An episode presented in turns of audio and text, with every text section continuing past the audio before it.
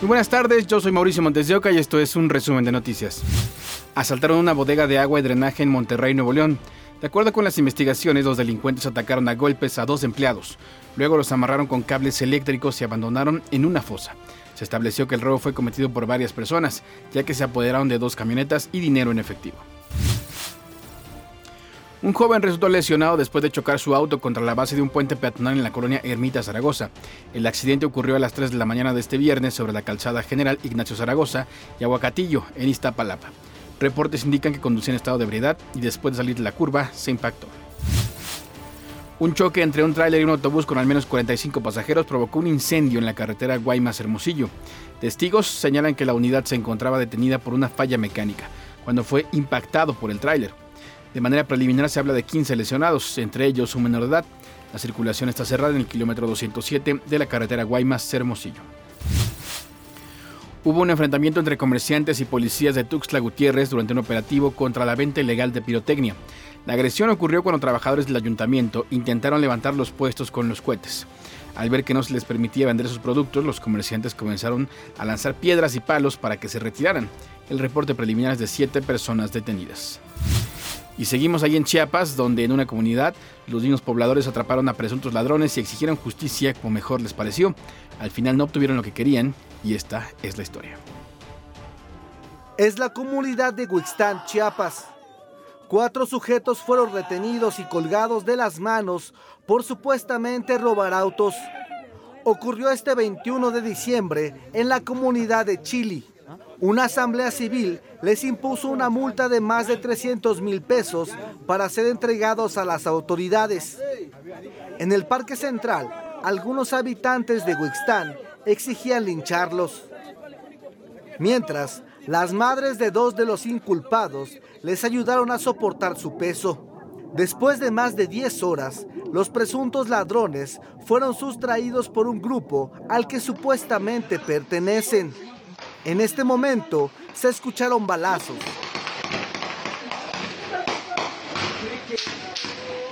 Lo que provocó pánico entre los presentes. Se habla de personas heridas. Sin embargo, no se reportó presencia policíaca tras la balacera. Los mismos pobladores de Huixtán en 2019 obligaron al alcalde Javier Sebastián Jiménez Santis a botear en la carretera vestido de mujer como castigo por incumplir promesas de campaña. Para ADN 40, Oscar Gallegos, Fuerza Informativa Azteca. Una pareja fue detenida por aplicar vacunas falsas a perros y gatos en el municipio de García, Nuevo León.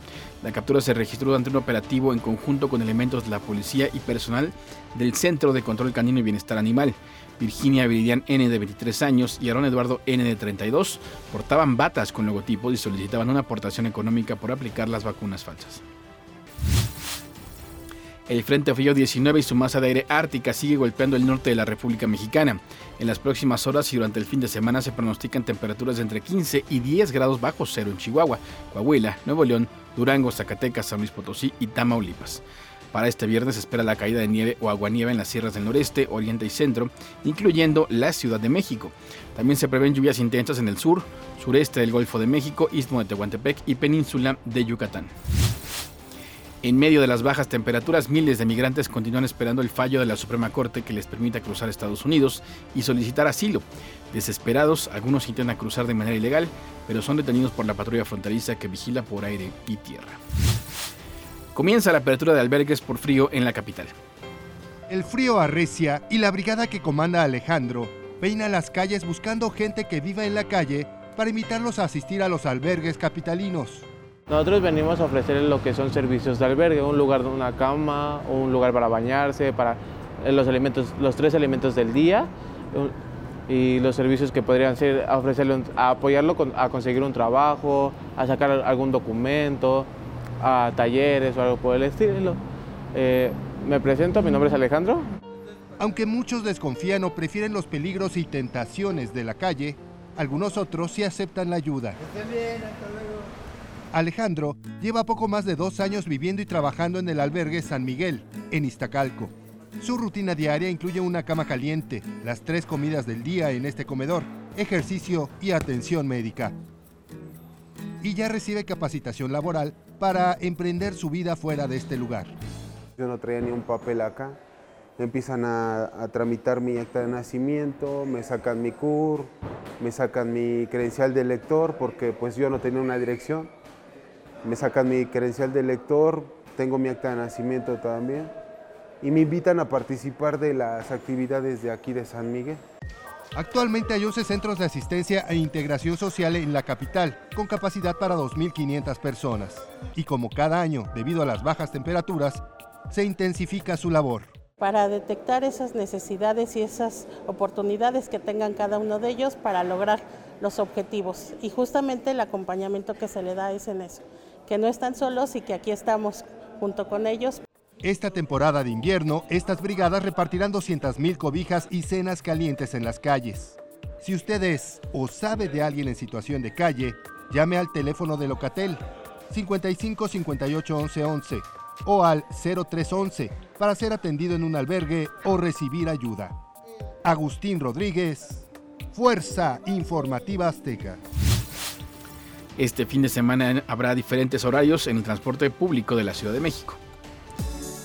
Por las celebraciones de Navidad, la red de movilidad integrada de la Ciudad de México tendrá diversos horarios. En el caso del metro, el servicio del sábado será de 6 de la mañana a las 11 de la noche, mientras que el del domingo de 7 a la medianoche. Este mismo horario aplica para el servicio de apoyo de la línea 1 y el emergente de la línea 12 del metro. El 24, el Metrobús operará de 4 y media de la mañana a las 9 de la noche. Al día siguiente lo hará de 5 a la medianoche. Los horarios para los transportes eléctricos también serán diferentes. En Nochebuena, la red de trolebús funcionará de 5 de la mañana a las 10 de la noche y en Navidad será de 6 a la medianoche. El tren ligero operará de 5 a 10 de la noche y el 25 de 7 a 11 y media de la noche. Por minutos de diferencia, el cable bus dará servicio de 6 a 11 de la noche y al día siguiente de 7 a 11 de la noche. Para quienes usan Ecobici, el sábado será de 5 de la mañana a la medianoche. Horas después, a las 7 de la mañana, podrán utilizar las bicicletas hasta los primeros minutos del lunes. Recuerde que el horario del RTP será de 6 a 11 de la noche y de 7 a la medianoche. En las zonas en donde operan los parquímetros Ecopark, el servicio será de manera habitual. Para ADN 40, Fuerza Informativa Azteca. A horas de festejar la Nochebuena, un platillo que no puede faltar en la mesa es el bacalao. Hasta aquí las noticias al momento en este podcast informativo de ADN 40. Yo soy Mauricio Montes de Oca, me puedes seguir en Twitter como arroba maumondeo. Nos escuchamos. Hasta la próxima. Feliz Navidad. Felices fiestas.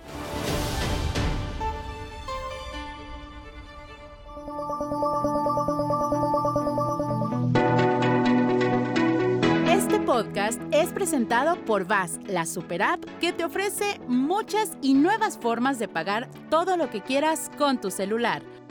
Olvídate de las filas y dedícate a lo que más te gusta ver tele en vivo, películas, escuchar música, podcast y estar siempre enterado de las noticias más importantes. Todo en un mismo lugar. Vas, la super app, con todo.